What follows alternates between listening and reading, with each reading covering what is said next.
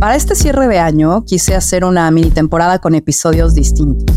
Quise que las pláticas que tenga me sirvan para ir hacia adentro en esta época en donde toca reflexionar y explorar lo que fue, para visualizar y abrir la energía hacia lo que será.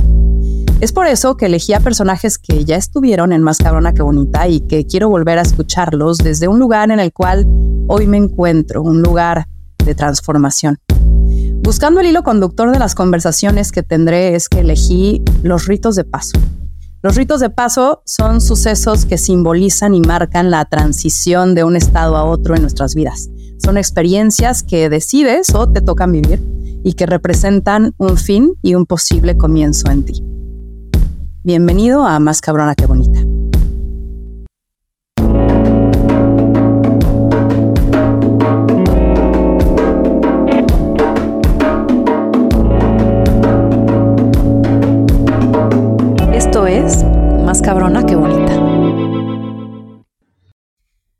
Hola. Em, hoy te invito a este espacio que, en el que me estoy invitando a mí también, porque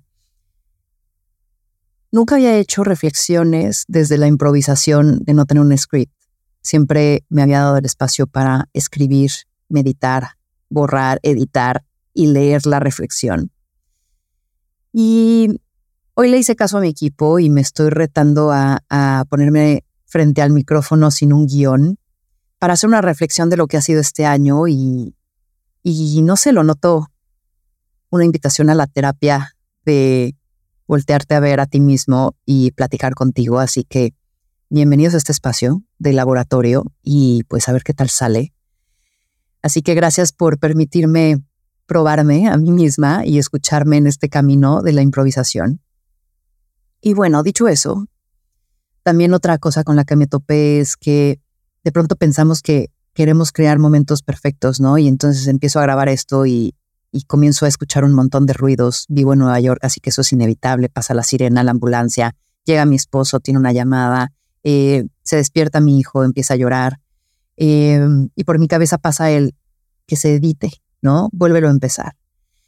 Pero la verdad es que algo de lo que he aprendido este año es no aspirar al perfecto, no aspirar a la edición, sino que nos mostremos un poquito más reales, un poquito más como somos. Y si bien hay veces que nos gusta resaltar algunas cosas más que otras, em, quiero encaminarme cada vez a ser y asemejarme más a lo que pasa siempre tras bambalinas, ¿no? En nuestras vidas, sin, sin mostrar como la parte censurada o la parte eh, editada. Así que bueno, creo que este año no me ha dejado aspirar a lo perfecto y desde ese lugar todo ha sido increíble.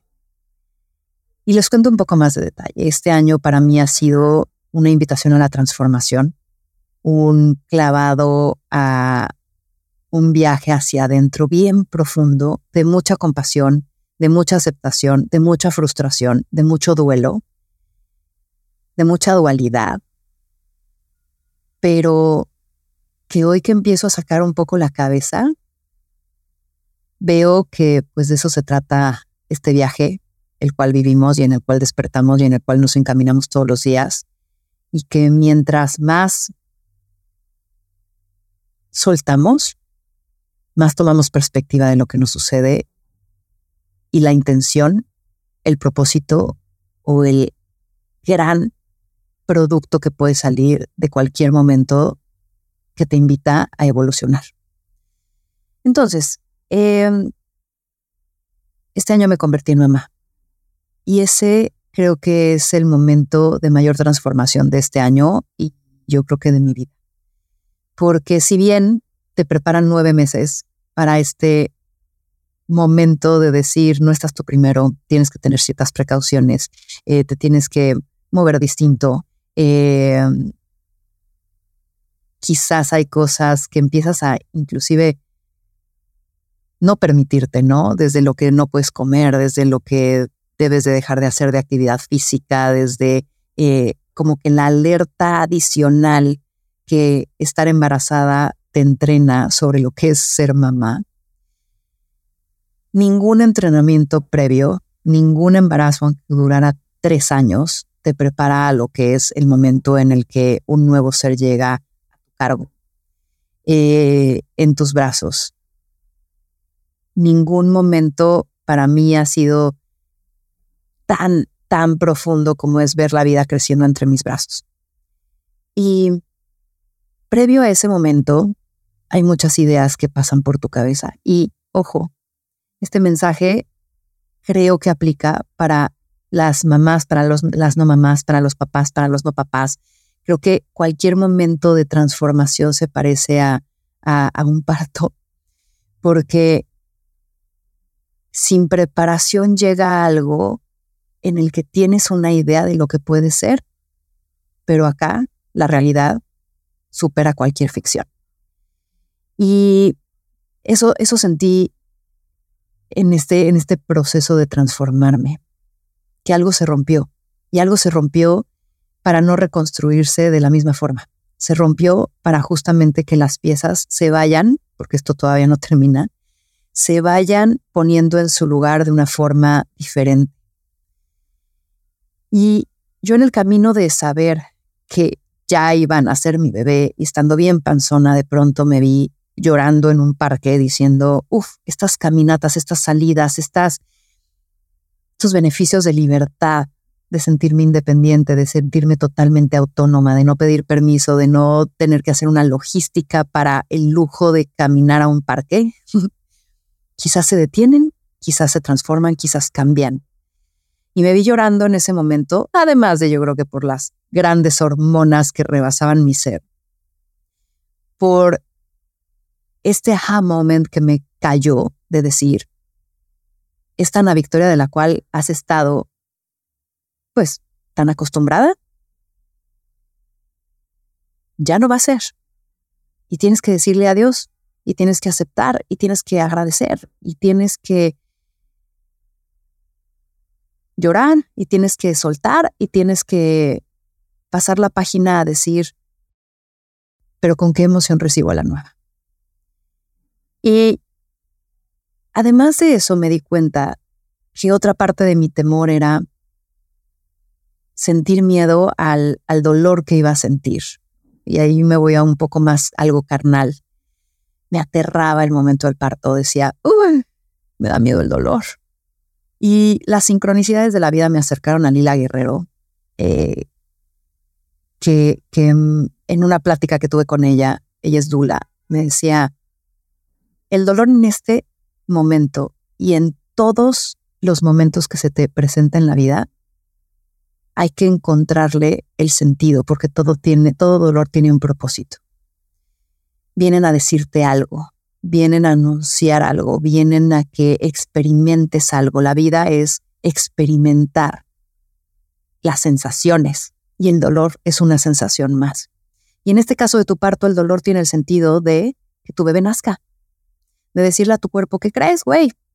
Contracciones, ve al hospital o prepárate en tu casa para que nazca el bebé. Cuando le di ese sentido, me relajé un montón y lo extrapolé a no nada más el momento del parto, sino en todos esos momentos en el que temes el dolor, temes el sufrimiento, tienes, temes la frustración, temes el fracaso, temes esa incomodidad física, espiritual, mental que cualquier momento de reto y de incertidumbre te trae.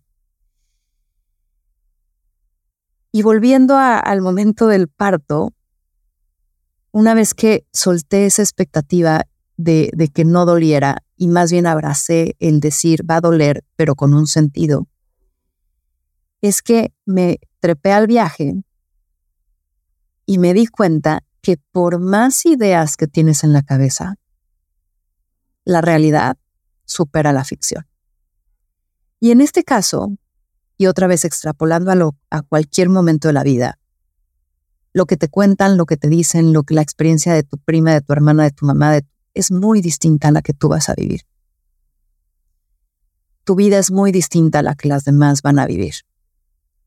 Y es ahí donde también dije, qué ironías, ¿no? Nos pasamos estudiando, nos pasamos eh, comparando, nos pasamos temiendo ideas. Y cuando las atraviesas, no se parecen en nada a lo que quizás tenías de expectativa en tu mente. Una vez teniendo a mi bebé en los brazos, que ha sido una experiencia como muy dual, muy transformadora, muy profunda. Nunca he sentido o he tenido la sensación de un posparto con pareciera todas las drogas al mismo tiempo en un solo momento.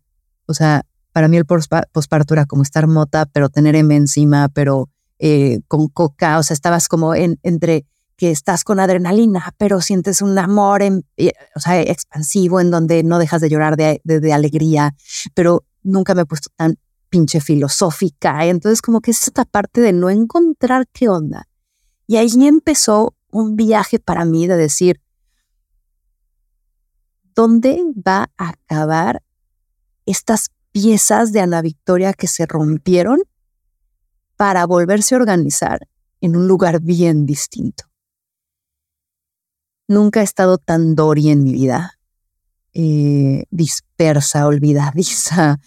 Em, nunca he estado tan sensible, eh, con los sentidos tan expuestos y con una cercanía a mi instinto, una sabiduría, sabiduría carnal que no sabía, no sé, no sé ni cómo explicarles, en donde sabes, pero no sabes cómo lo sabes que me ha parecido poderosísimo y que me ha abierto a, un, a una certeza de que hay tanto todavía por conocer y que mientras más te expongas a esos lugares en donde te fracturas por completo,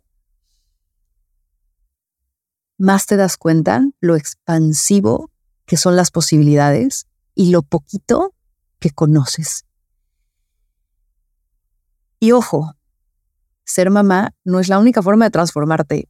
Es un ejemplo de muchas posibilidades de ponerte en un lugar en donde la zona de confort ya no existe y tienes que pasar por distintas fases para volver a expandir esa zona de confort, romperte para reconstruirte, para llegar a una zona de crecimiento. Y yo creo que parte de, de lo que es la transformación es un ir y venir de dudar.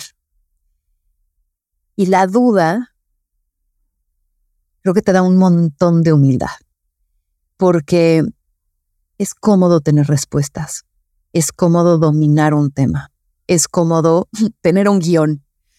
Ahorita estoy más incómoda de cuando leo algo, porque estoy abierta a la posibilidad de ideas y también a la de que no hagan sentido. Pero justamente creo que en ese espacio en donde te pruebas un poquito más a ti misma, es que surge de la duda una certeza o de la duda una seguridad.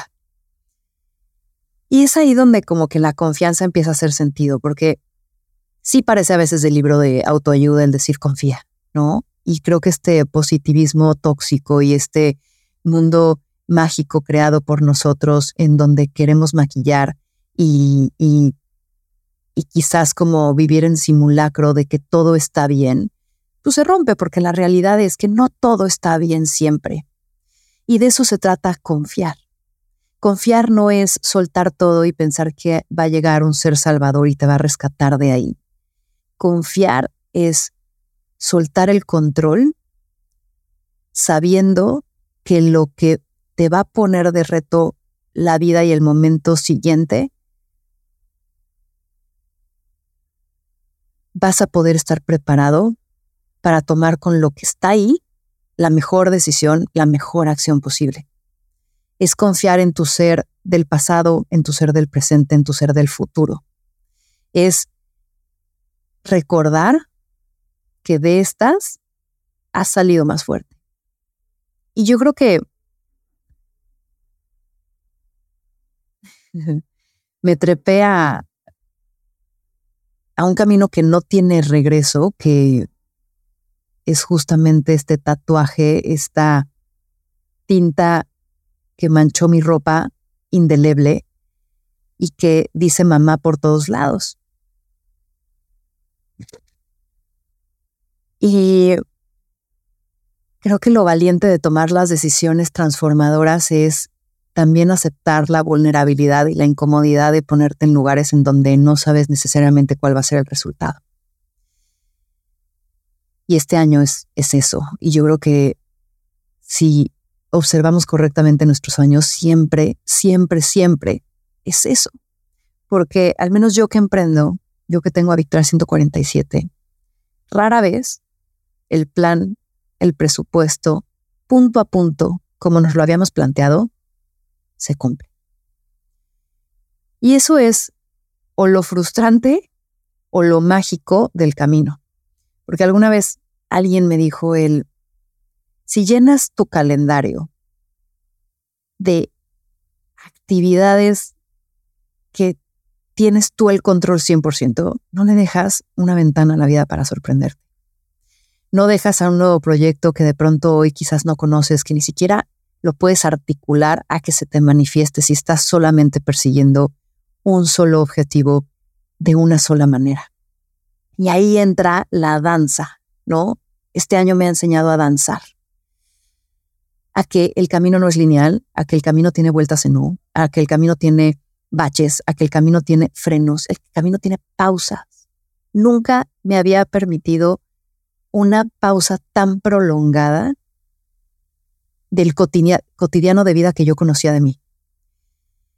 Mi maternity leave de cuatro meses, de no conectarme al canal de la empresa, a no chatear con nadie de mi equipo sobre chamba, a realmente estar presente, porque creo que un hijo no te permite no estar presente, sobre todo en esos tres, cuatro primeros meses.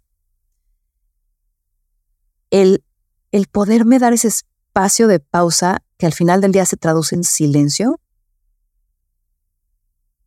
me ha dado tanta perspectiva porque el mundo no se acaba, porque el mundo, aunque siga, te puedes volver a enrolar en él si quieres.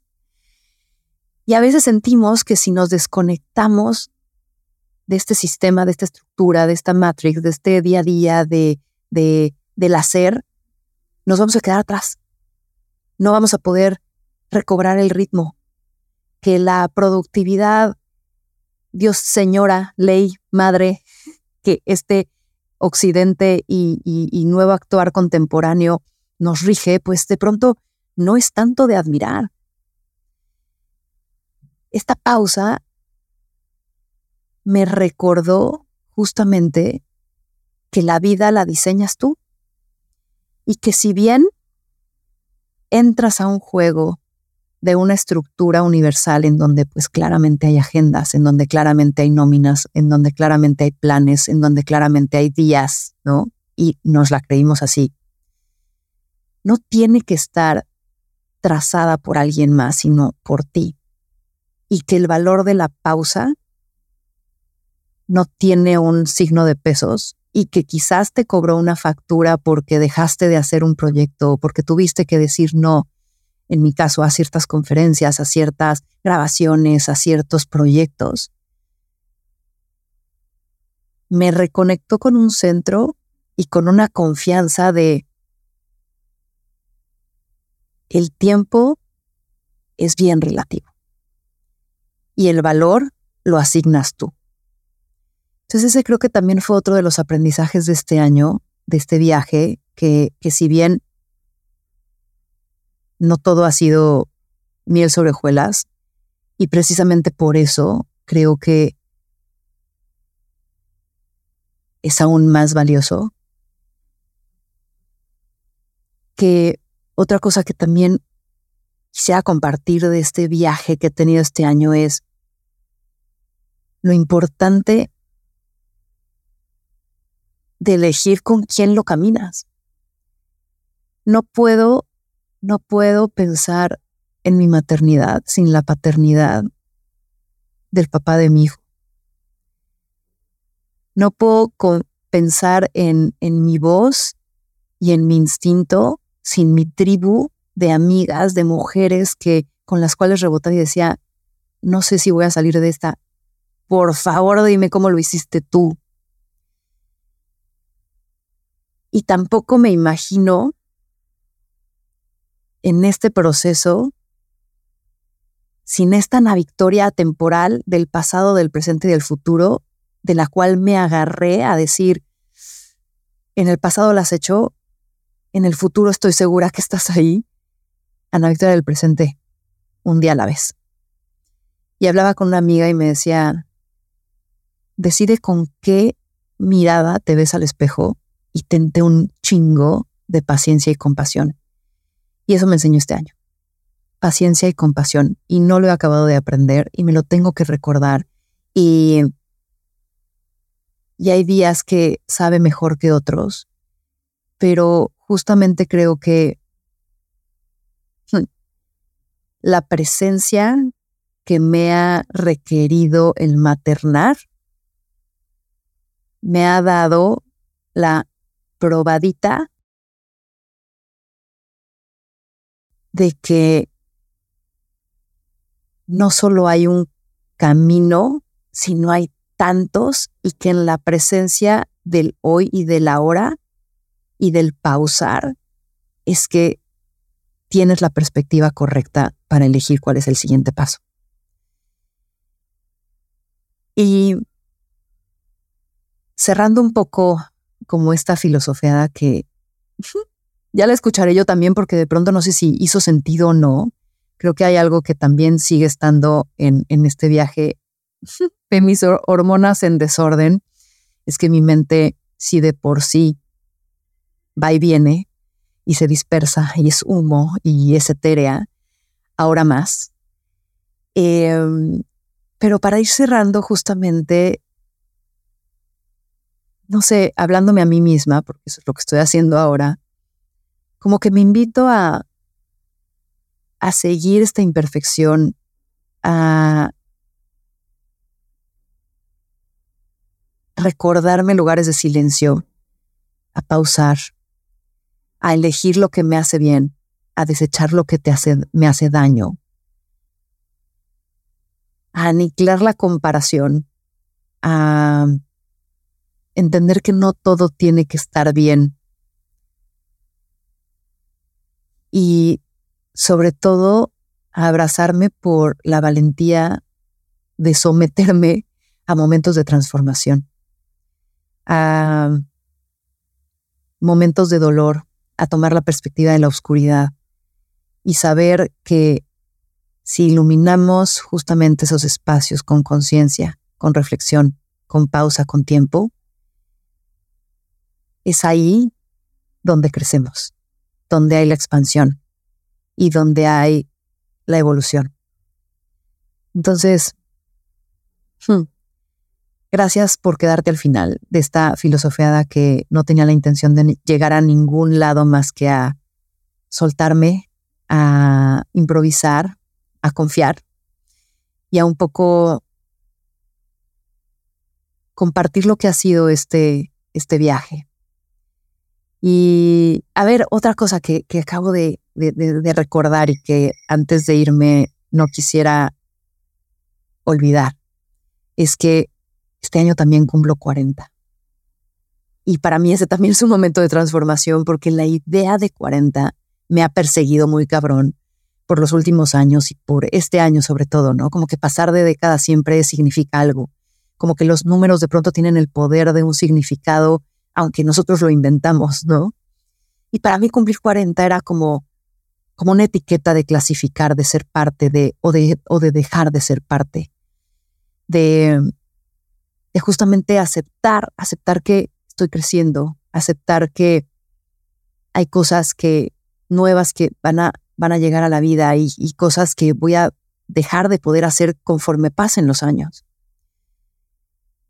Y ha sido como también un, un, duelo, porque yo creo que cualquier transformación lleva duelo. Y ha sido un duelo el darme cuenta que no hay una fecha de caducidad.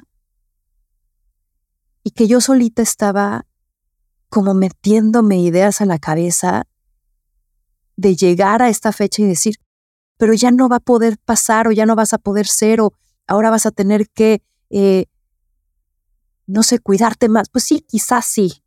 Quizás, quizás sí hay, obviamente, cambios físicos. Em, volver a valorar, ver distinto el valor, ¿no? De lo que eres, resignificarte, cambiar, cambiar de nuevo de faceta y aceptar eso. Y me empecé a emocionar por estas mujeres que justamente contemporáneas, no nada más tienen 40, sino más, que admiro tanto y las razones por las que las admiro, y se me empezaron a caer como estos miedos, ¿no? Eh, de estos ideales y de estas, estas voces y de este ruido, que de pronto estas etiquetas te confunden. Así que mm, a sacudirnos, a liberarnos y emocionarnos por ese personaje que a partir de estas decisiones que hoy estás tomando, estás creando. Y con eso me quedo, con la emoción de Sana Victoria, que un pasito a la vez, por más pinche miedo que me dé, se está gestando. Gracias por escuchar. Y esto fue más cabrona que bonita. Si estás disfrutando de este episodio, recomienda más cabrona que bonita a tu familia, a tus amigos y en redes sociales.